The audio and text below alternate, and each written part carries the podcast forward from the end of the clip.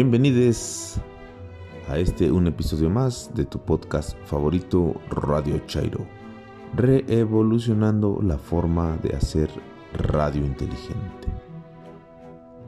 Bienvenidos a este el episodio número 8, bienvenidos a marzo del 2021. Comentarios, quejas, dudas, interacciones en arroba Radio Chairo en Twitter. Ahí nos localizan. En esta ocasión, en el más siniestro que, Katrina nos trae los falsos positivos, recordándoles que la realidad siempre supera la ficción.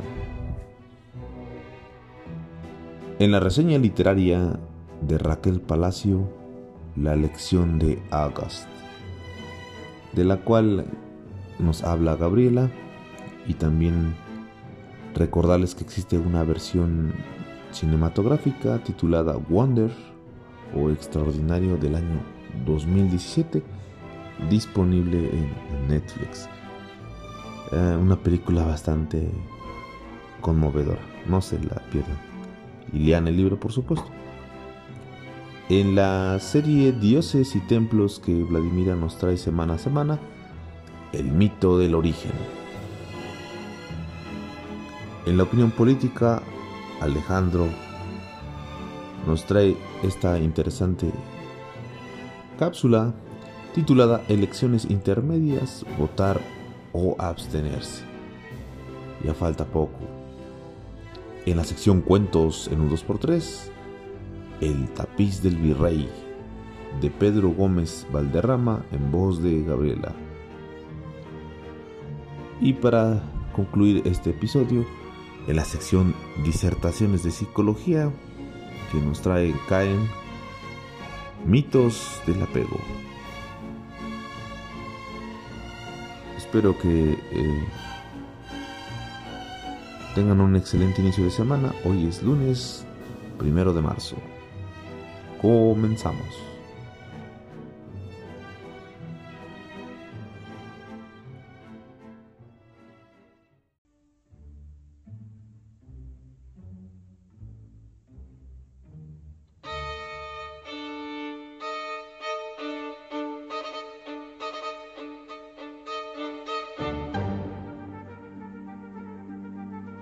Buenos días.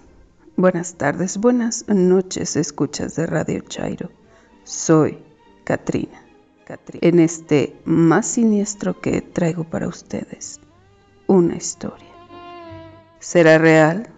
¿Será ficción? Júzgala tú. Los falsos positivos.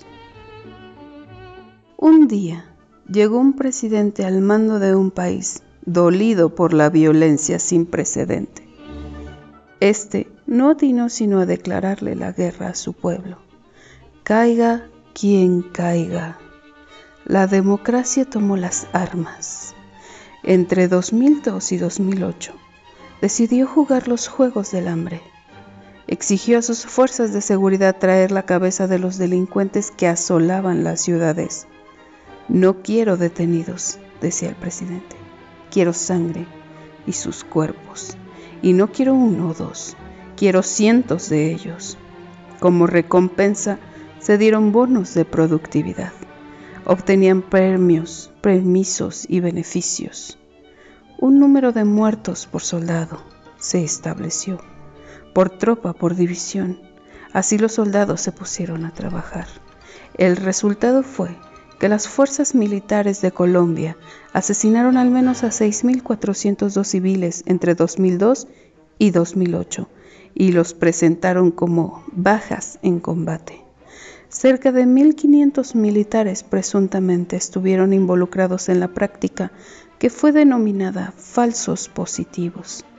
El presidente que puso en marcha esta carnicería, hoy, como expresidente, dice ser víctima de un escarnio que jamás hizo lo que las comisiones de paz dicen. Sin embargo, lo que no recuerda es que hubo directivas que otorgaban recompensas y hay evidencias claras de estos pagos. registrado en testimonios y fragmentos de libros militares de ese momento. La política de seguridad democrática de Uribe se tradujo en bajas que constituyeron asesinatos a sangre fría de civiles inocentes, a los que los soldados secuestraban, engañándolos con falsas ofertas de trabajo. Se los llevaban, los vestían acorde a los crímenes que pretendían inculparlos y montaban una escena del crimen para decir que se trataba de guerrilleros, pandilleros o delincuentes. Los soldados que posaban para la foto aseguraban ascensos, vacaciones, promociones e incluso dinero. La política de seguridad democrática fue una política gubernamental que propuso Uribe en el periodo de 2002 a 2010 y planteaba la supuesta necesidad de fortalecer las actividades y presencia de los órganos de seguridad a lo largo del territorio al mismo tiempo, la sociedad debía colaborar para obtener un éxito militar. La gente sabía que estaban incriminando inocentes, pero callaron por miedo a hacer los siguientes, hasta que un grupo de madres decidió no callar y llevar a la última instancia la inocencia de sus hijos asesinados. Los falsos positivos se cometieron de forma sistemática, generalizada y comprometen a todas las divisiones del ejército de Colombia Además, que todo fue para inflar cifras y favorecer la percepción de seguridad. La mentira en la que muchos cayeron. Creyeron que la militarización era la forma de resolver el problema de seguridad. Las guerras contra la población siempre traerá bajas civiles. Amigos, escuchas de Radio Chairo. Soy Katrina y me encuentran en Instagram en arroba Karen Kiowa y en el blog en 500 palabras WordPress. A veces, a veces la realidad, la realidad supera, supera por mucho, por mucho la ficción, la ficción.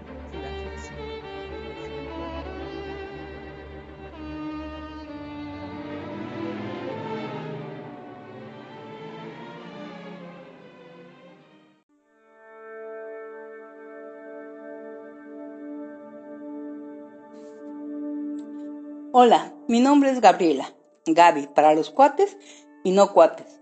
Mi Twitter es arroba patiam con Y inicial, H después de la T y M final. Hoy voy a compartir con ustedes el libro La lección de August de R.J. Palacio. Su cara lo hace distinto y él solo quiere ser uno más. Camina siempre mirando al suelo, la cabeza agacha y el equillo tratando en vano de esconder su rostro. Pero, aún así, es objeto de miradas furtivas, susurros ahogados y codazos de asombro. Ogos sale poco. Su vida transcurre entre las acogedoras paredes de su casa, entre la compañía de su familia, su perra Daisy y las increíbles historias de la guerra de las galaxias. Este año todo va a cambiar porque este año va a ir, por primera vez, a la escuela. Allí aprenderá la lección más importante de su vida, la que no se enseña en las aulas ni en los libros de texto.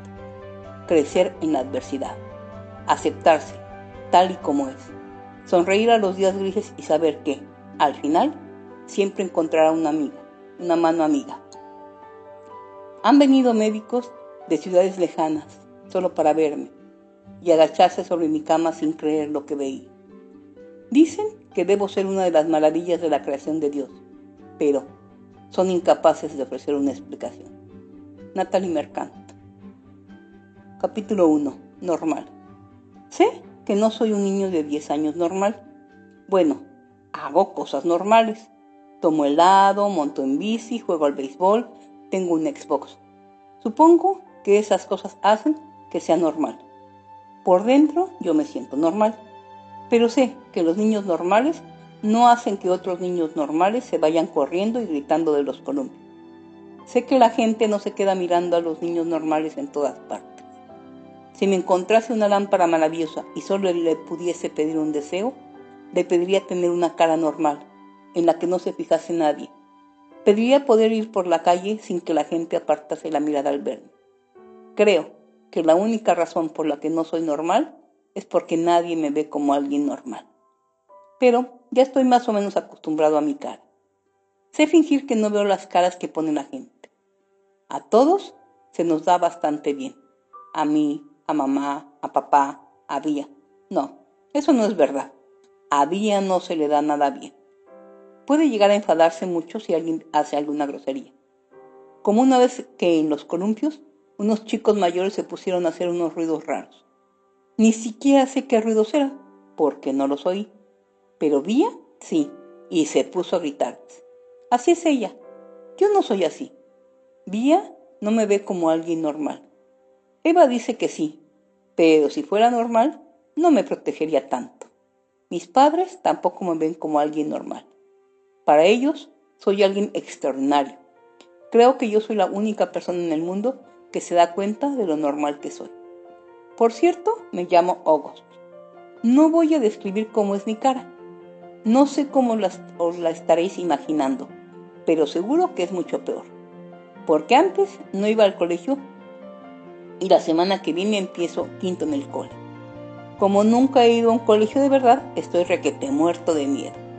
La gente piensa que si no he ido al colegio es por culpa de mi cara, pero no es verdad.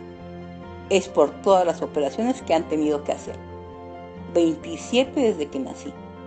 Las más importantes me las hicieron antes de cumplir los 4 años. Así que de estas no me acuerdo. Pero desde entonces me han operado dos o tres veces al año, unas más largas que otras. Como soy bajito para mi edad y tengo otros misterios que los médicos nunca han podido resolver, antes siempre estaba enfermo.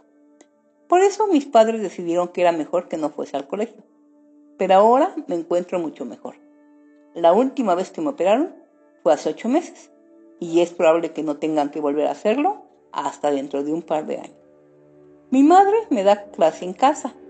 Antes era ilustradora de libros para niños. Dibuja unas hadas y unas sirenas chulísimas. Pero cuando se pone a dibujar cosas de chico, ya no mola tanto. Una vez intentó dibujar un Darth Vader, pero le salió una cosa que parecía un robot con forma de champiñón. Hace mucho tiempo que no la veo dibujar nada. Creo que está demasiado ocupada cuidando de Vía y de mí. No puedo decir que siempre haya querido ir al colegio, porque no sería verdad del todo. Quería ir al colegio, pero solo para poder hacer lo mismo que los otros niños. Tener un montón de amigos, quedar después de clase y esas cosas. Tengo algunos buenos amigos. El mejor es Christopher y luego están Zachary y Alex. Nos conocemos desde que éramos unos bebés. Y como siempre me han conocido tal como soy, no les importa. Cuando éramos pequeños siempre jugábamos juntos pero entonces Christopher se fue a vivir a Bridgeport, en Connecticut. Eso está a más de una hora de donde yo vivo, en North River Heights, en el norte de Manhattan. Luego Zachary y Alex empezaron a ir al colegio. Es curioso, aunque Christopher se fue a vivir lejos, lo veo más que a Zachary y a Alex. Ahora todos tienen amigos nuevos, pero si nos vemos por la calle, aún se portan bien conmigo. Siempre me saludan. Tengo otros amigos, pero no tan buenos como Christopher y Zack. Cuando éramos pequeños, Zack y Alice me invitaban a sus fiestas de cumpleaños. Joel, Imon y Gabe, no. Emma me invitó una vez, pero hace mucho tiempo que no la veo. Al cumpleaños de Christopher sigo yendo todos los años, claro. A lo mejor lo que pasa es que doy demasiada importancia a las fiestas de cumpleaños. Capítulo 2. ¿Cómo nací? Me gusta que mamá cuente esta historia porque siempre me hace reír un montón. Seguramente no tiene tanta gracia como un cumpleaños, pero cuando la cuenta ella, Vía y yo nos tronchamos de risa. Cuando yo estaba en la barriga de mi madre, nadie tenía idea de que yo iba a nacer con esta pinta. Vía había nacido cuatro años antes y, como todo había sido coser y cantar, la expresión es de mamá, no había motivo para hacer ninguna prueba especial. Unos dos meses antes de nacer, los médicos se dieron cuenta de que a mi cara le pasaba algo raro, pero no pensaron que fuese nada grave. Les dijeron a mis padres que tenía el paladar hendido y alguna cosa más. Pequeñas anomalías las llamaba. La noche que nací había dos enfermeras en el territorio. Una era muy dulce y simpática. La otra, según mamá, no parecía ni dulce ni simpática. Tenía unos brazos enormes Y esto es lo más gracioso, no paraba de tirarse pedos. Le llevaba a mi madre unos cubitos de hielo y se tiraba un pedo. Le tomaba la atención y se tiraba un pedo. Mamá dice que aquello era increíble, porque la enfermera no le pidió perdón ni una sola vez. Además, su médico no estaba de guardia esa noche, así que le tocó un médico joven y maniático al que papá puso el mote de Doggy. Creo que por alguna serie antigua de televisión, aunque no se lo llamaron a la cara. Mamá dice que aunque todos estaban de mal humor, mi padre se pasó la noche haciéndola reír. Cuando salí de la barriga de mi madre, todos se quedaron mudos. Mamá no llegó a verme porque la enfermera simpática me sacó corriendo de la habitación. Papá se dio tanta prisa en seguirla que se le cayó la cámara de video y se rompió en mil pedazos. Mamá se enfadó mucho e intentó levantarse para ver a dónde iban, pero la enfermera pedorra le puso sus enormes brazos encima para impedir que se levantase de la cama. Casi se pelearon, porque mamá estaba histérica y la enfermera pedorra le gritaba para que se calmase. Luego las dos se pusieron a llamar al médico a gritos. Pero, ¿sabéis qué? El médico se había desmayado y estaba tirado en el suelo. Cuando la enfermera pedorra vio que se había desmayado, se puso a empujarle con el pie para despertarlo mientras le gritaba, ¿Qué clase de médico es usted? ¿Qué clase de médico es usted? Levántese, levántese. Y de pronto se tiró el pedo más grande, ruidoso y apestoso de la historia de los pedos. Mamá cree que fue el pedo lo que despertó al médico. El caso es que cuando la historia la cuenta ella, hace todos los papeles. Hasta imita el ruido de los pedos y es divertidísimo. Mamá dice que al final la enfermera pedorra se portó muy bien con ella. Le hizo compañía todo el rato y no se apartó de ella hasta que volvió mi padre y los médicos le dijeron que yo estaba muy enfermo. Mamá recuerda exactamente lo que la enfermera le susurró al oído cuando el médico le dijo que era probable que muriera esa misma noche. Todo aquel nacido de Dios vence al mundo. Y al día siguiente, como había sobrevivido, la enfermera le dio la mano a mi madre cuando me llevaron para que me viese por primera vez. Pero entonces ya se lo habían contado todo y ella, ya se había preparado para verme. Dicen que cuando vio mi carita deforme por primera vez, solo se fijó en lo bonitos que tenía los ojos. Por cierto, mamá es preciosa y papá es muy guapo. Vía también, por si alguien lo dudaba. Hasta aquí llegamos con esta impactante historia vista desde los ojos de un niño. Les recomiendo mucho que la lean y nos den su opinión. Si tienen alguna sugerencia, envíenla y con gusto trataré de complacerlos. Gracias.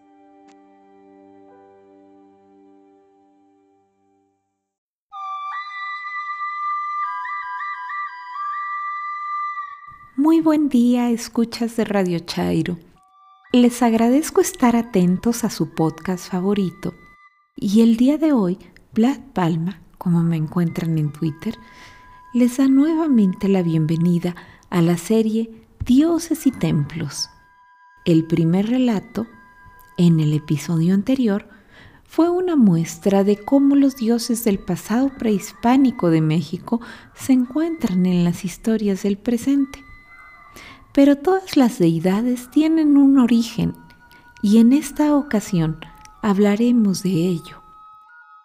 Después de todo, los seres humanos creamos a nuestros dioses y hasta les hemos dado utilidad. Las religiones en el pasado o más pasado, esto es, hace miles de años, eran animalistas. Lo que quiere decir, todo tenía vida. Cada ser, desde una piedra, una planta, los animales, pero con el paso del tiempo, las explicaciones al entorno de los humanos se complejizaron y se requirieron otras deidades más parecidas a los hombres. Y en algún momento de la humanidad separamos también el tiempo mítico del tiempo histórico, como lo suelen llamar algunos estudiosos del tema. Basta leer la saga de los nivelungos o lo que queda de ello en los libros de Tolkien, el autor del Señor de los Anillos, para darnos cuenta que los hombres separamos por momento. Aquel momento justo, regido por los dioses, y otro momento en el que reinaron los seres humanos y aún continúan su reinado. Lo interesante de todo esto es que los humanos creamos y utilizamos a nuestros dioses para legitimar ciertas acciones. Y para muestra basta un botón. Hablemos un poco de los mexicas, aztecas o tenochcas. Sí, ese grupo del que en tantas historias oficiales México es el originario.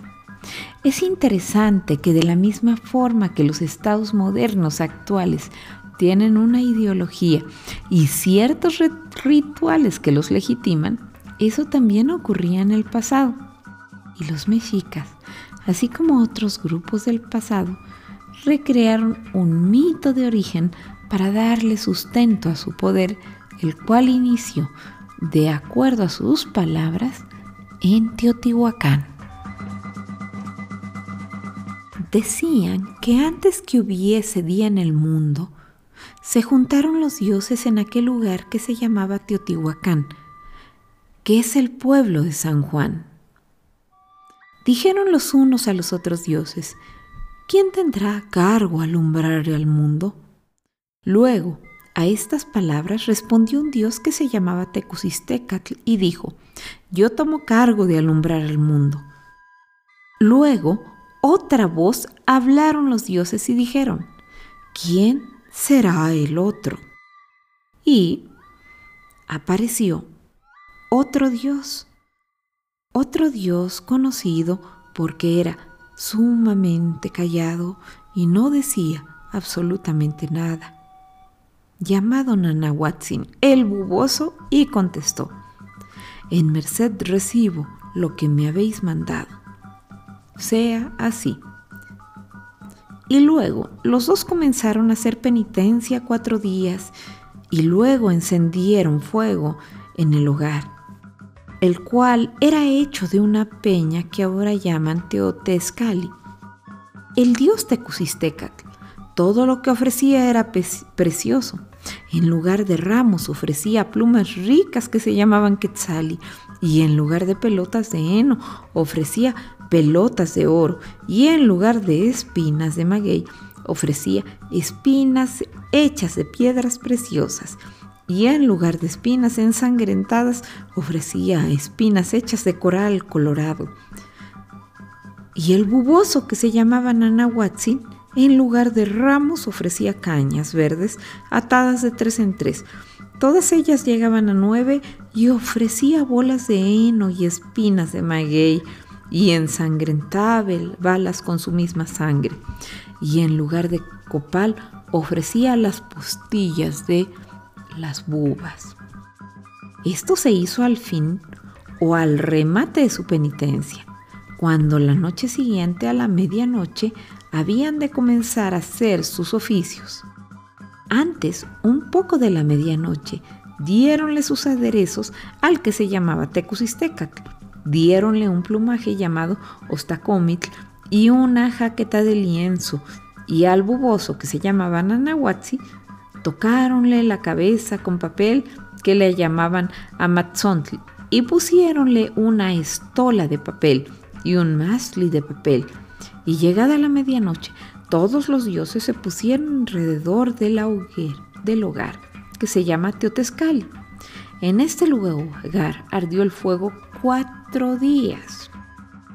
Ordenáronse los dichos dioses en los rencles, unos de la una parte del fuego y otros de la otra. Y luego los dos sobredichos se pusieron delante de fuego, las caras hacia el fuego en medio de las dos rencles de los dioses, los cuales todos estaban levantados. Y luego hablaron los dioses y dijeron a Tecusisteca, Ea pues, Tecusistecatl, entra tú en el fuego. Y él luego acometió para echarse en el fuego. Y como el fuego era grande y estaba muy encendido, como sintió el gran calor del fuego, hubo miedo y no es osó echarse en el fuego y volvióse atrás. Otra vez tornó para echarse en el fuego, haciéndose fuerza. Y llegando, detuvo eso. No osó echarse en el fuego. Cuatro veces probó, pero nunca se osó echar.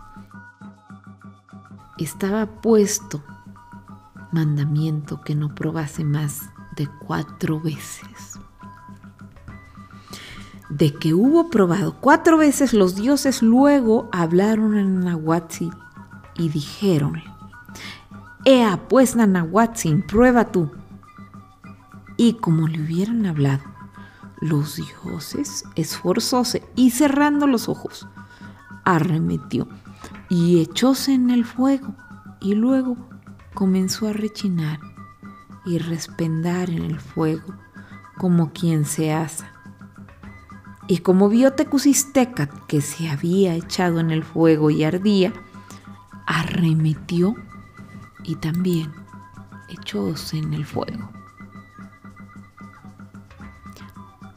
Después de que los dioses se arrojaron, ocurrió algo que no se esperaba.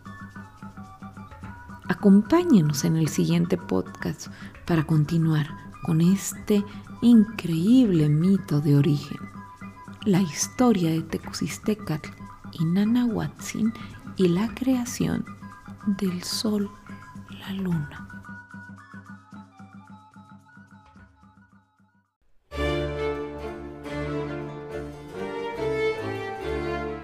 Días, buenas tardes, buenas noches, podemitas de Radio Chairo.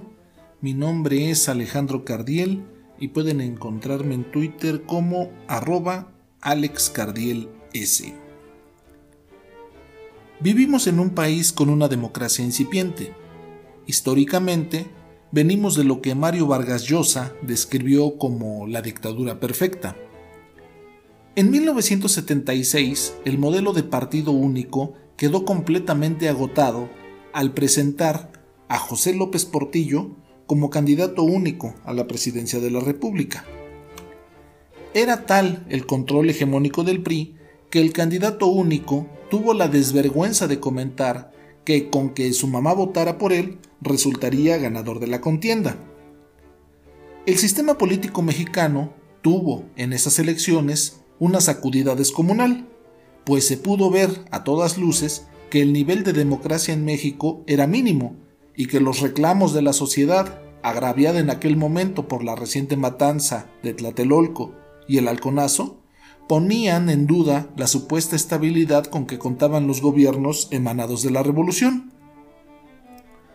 Fue hasta la caída del sistema en 1988 que la nación entera se estremeció hasta sus cimientos, la imposición de Carlos Salinas de Gortari en la presidencia de México hizo impostergable la alternancia.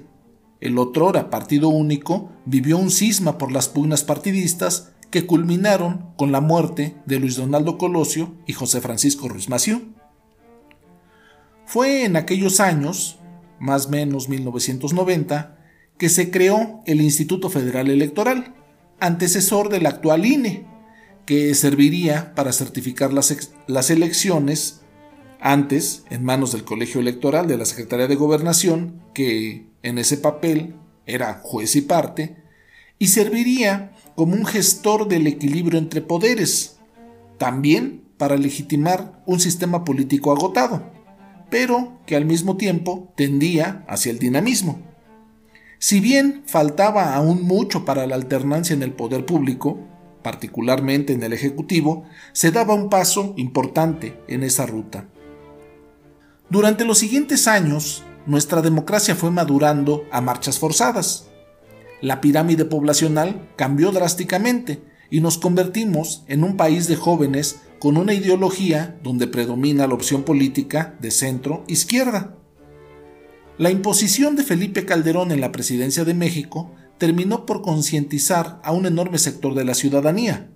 Las decenas de miles de muertos y desaparecidos de su sexenio, el supuesto crecimiento conseguido a base de deuda externa, la condonación de impuestos y la consiguiente inequidad en la distribución de los ingresos, así como una administración marcada por una corrupción que había de continuar Enrique Peña Nieto, dio por resultado un nuevo rompimiento con las viejas estructuras y un profundo deseo de cambio.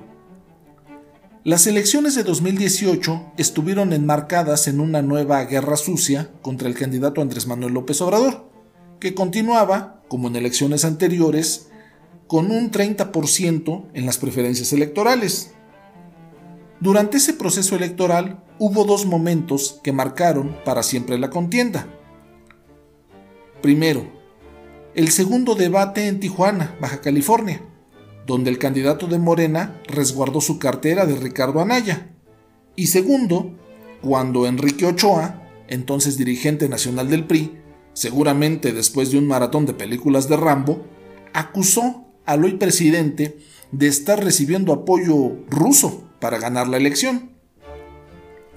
En una jugada maestra, López Obrador hizo un video desde el puerto de Veracruz donde, entre risas, dijo estar esperando el submarino ruso que le llevaría a oro y que a partir de ese momento se llamaría Andrés Manuelovich. Fue gracias a la rusofobia de Enrique Ochoa y a la forma en que el actual presidente tomó el comentario que el 65% de las personas con universidad o más prefirió a Andrés Manuel sobre otros candidatos seguido del 59% de electores con preparatoria, es decir, fue el candidato con mayores preferencias entre los votantes con más escolaridad. Esto según datos de parametría.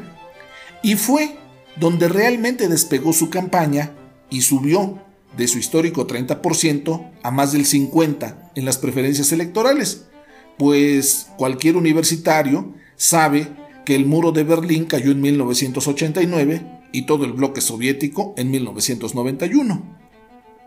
Curiosamente, y a pesar de ese descalabro, muchos de los intelectuales opositores al régimen actual siguen apostando al fantasma del comunismo como arma contra el presidente. Este año, más de 90 millones de mexicanos podremos participar en la elección más grande de la historia. Elegiremos más de 21 mil cargos que incluyen 15 gobernaturas, la totalidad de la Cámara de Diputados, 30 congresos locales, además de ayuntamientos, regidurías, sindicaturas y juntas municipales. Históricamente, las elecciones intermedias tienen una participación de poco más del 50% del electorado.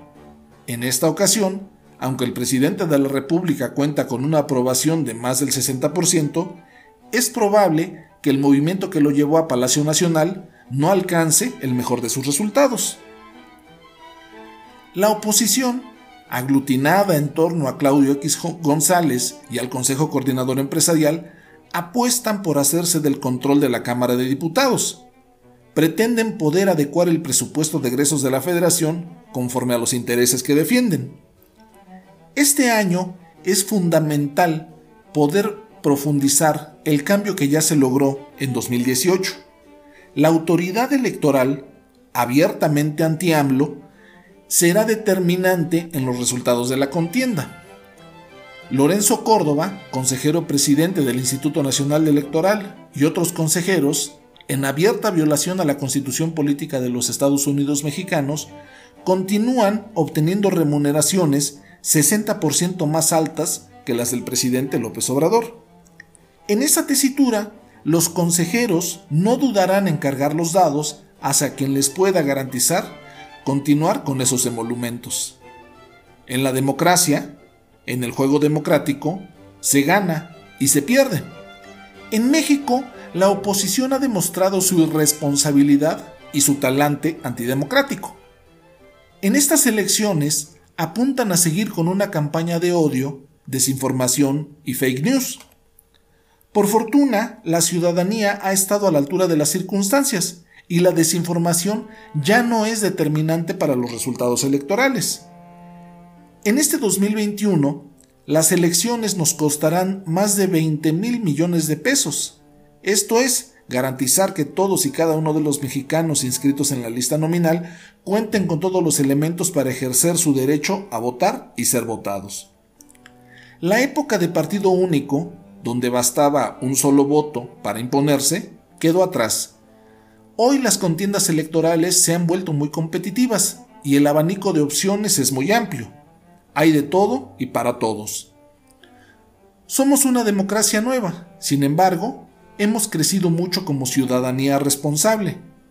El destino que elijamos deberá ser, invariablemente, pacífico, ordenado y de libre elección. Evitemos caer en violencia, propia o inducida, y discursos de odio. Impidamos que la desinformación, las noticias falsas y la animadversión se adueñen de estas elecciones.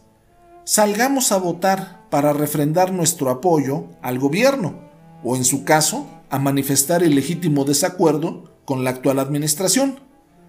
En democracia, las diferencias deben dirimirse de forma pacífica y en las urnas. Cualquier otra vía es impensable. Votemos en estas elecciones de manera responsable. Muchas gracias por su atención.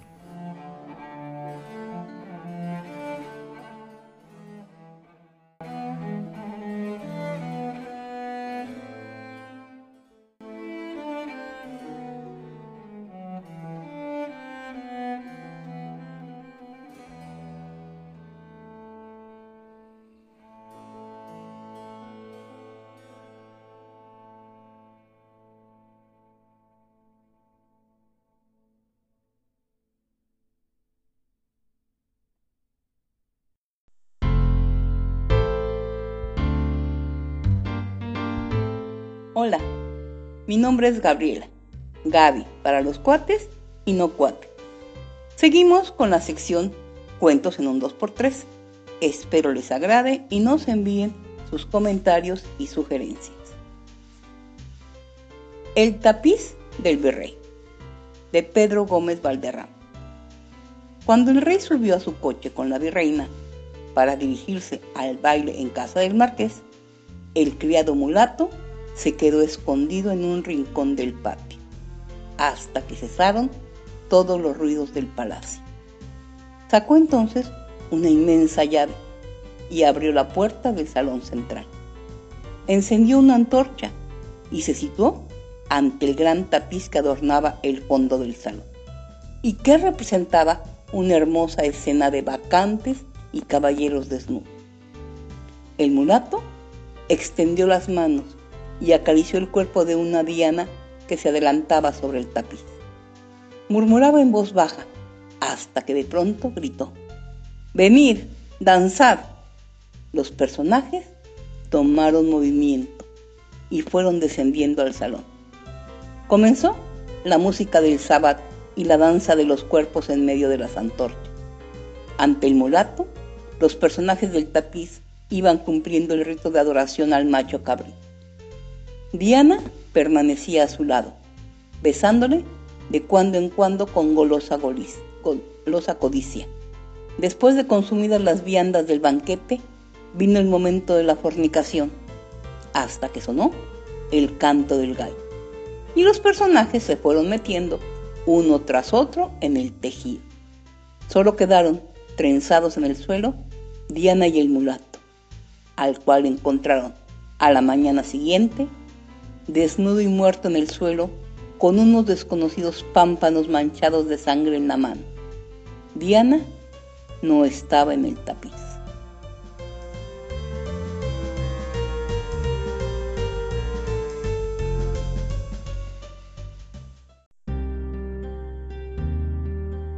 Buenos días, buenas tardes, buenas noches.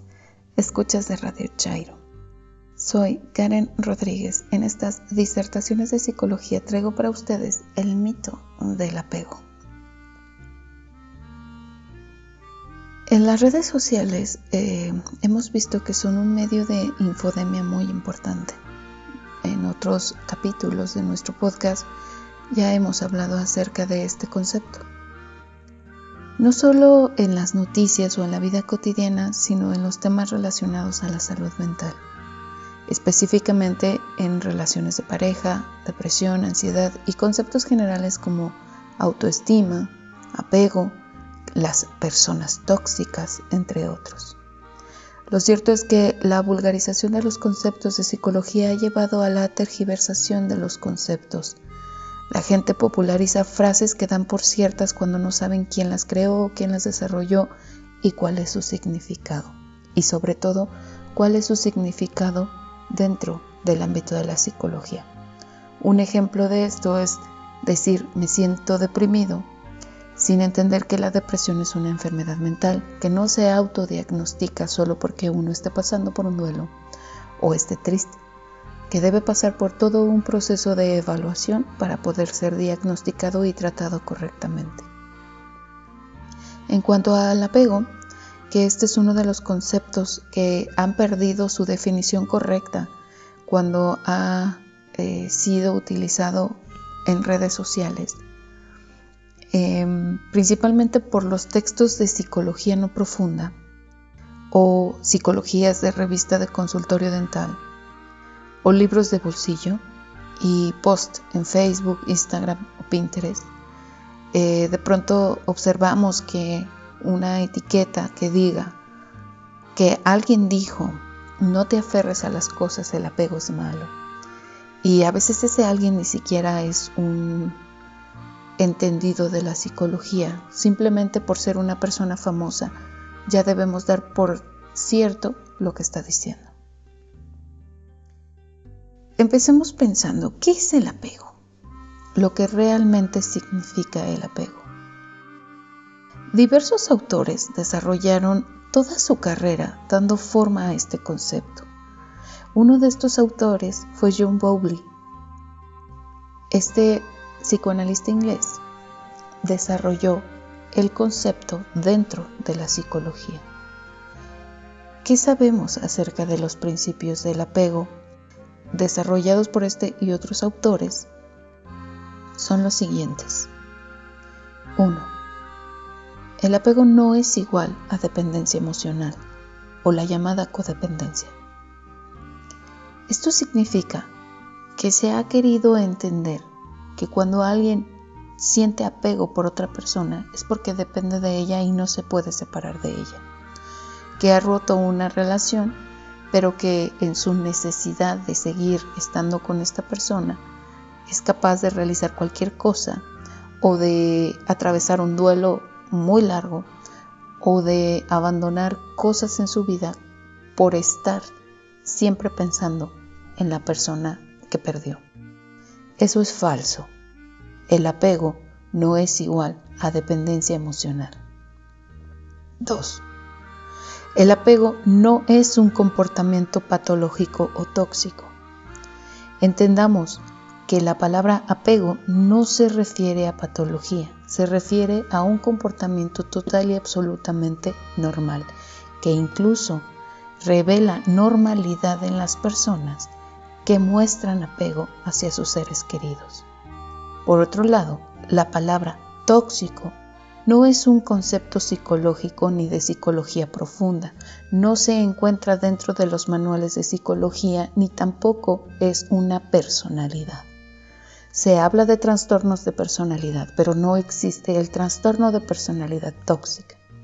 Existen trastornos de personalidad cuyas formas de relacionarse con los demás atraviesan una serie de percepciones equivocadas de la realidad por lo que su manera de relacionarse con los otros puede ser violenta, agresiva o incluso puede llegar a ser un tipo de relación que es mutuamente de violencia. Sin embargo, dejamos claro que el apego no es un comportamiento patológico. 3. El apego es fundamental para el desarrollo de la personalidad equilibrada y bien adaptada.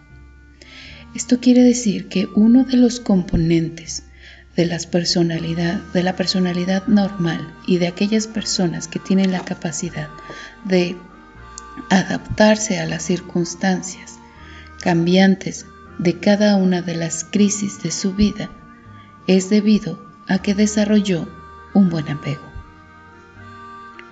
4. Existen tipos de apego. En este sentido, hay diferencias que llevarán a condicionar la forma en que un sujeto se relaciona con su entorno y sus seres queridos, sus seres cercanos, sus compañeros, sus amigos. Estos tipos de apego hablarán de normalidad y patología. Los tipos de apego normal se le llama tipo de apego seguro. Este se desarrolla en los primeros años de vida y desarrollará la confianza que permite al ser humano relacionarse con los demás, mientras que los apegos patológicos generarán desconfianza y generarán alejamiento de las personas, poco eh, afectivos y poco relacionados con dificultades para afrontar cada uno de, los, de las crisis de la vida que se le vayan poniendo enfrente. 5.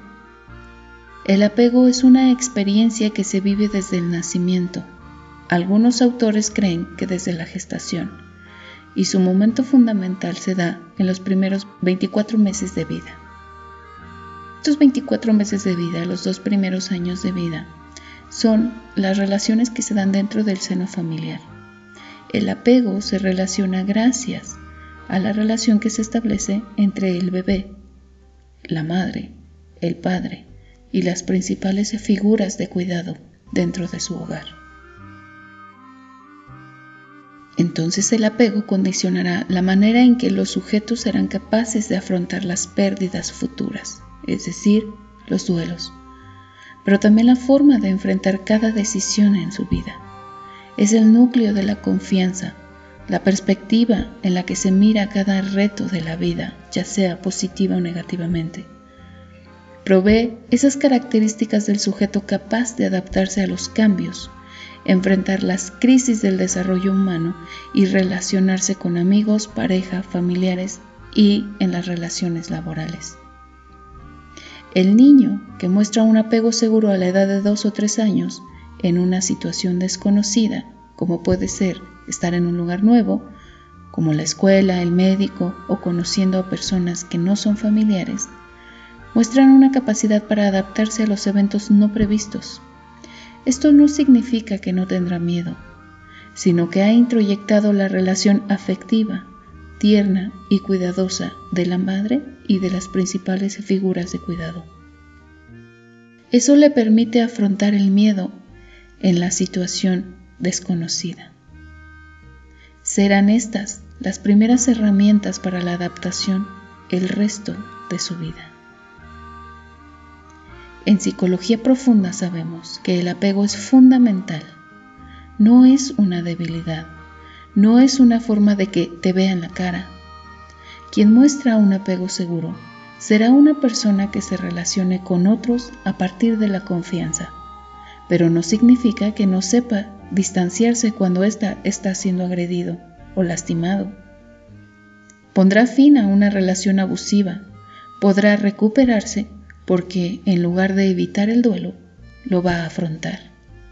Mientras que una persona cuyo apego es inseguro tendrá muchas dificultades para relacionarse con las personas, tener confianza, adaptarse a las nuevas situaciones, afrontar los elementos de duelo, evitará los cambios, evitará crecer, evitará evolucionar.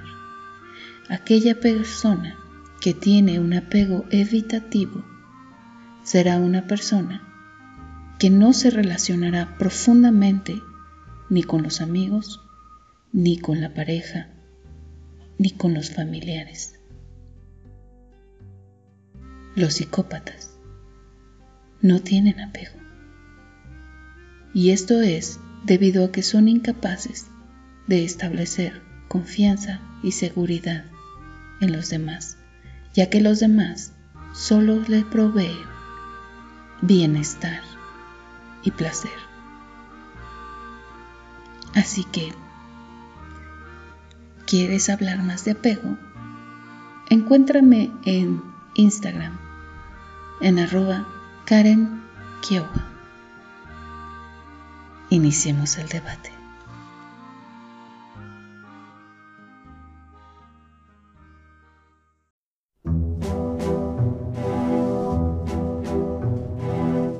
Muchas gracias por sintonizarnos. Esto fue todo en esta ocasión. Esperamos que el podcast haya sido de su total agrado. Comentarios, sugerencias e interacciones en Twitter nos localizan en arroba. Será un gusto leerles. Sin más por el momento, mi recomendación personal, hagan el amor y no la guerra. Hasta la próxima.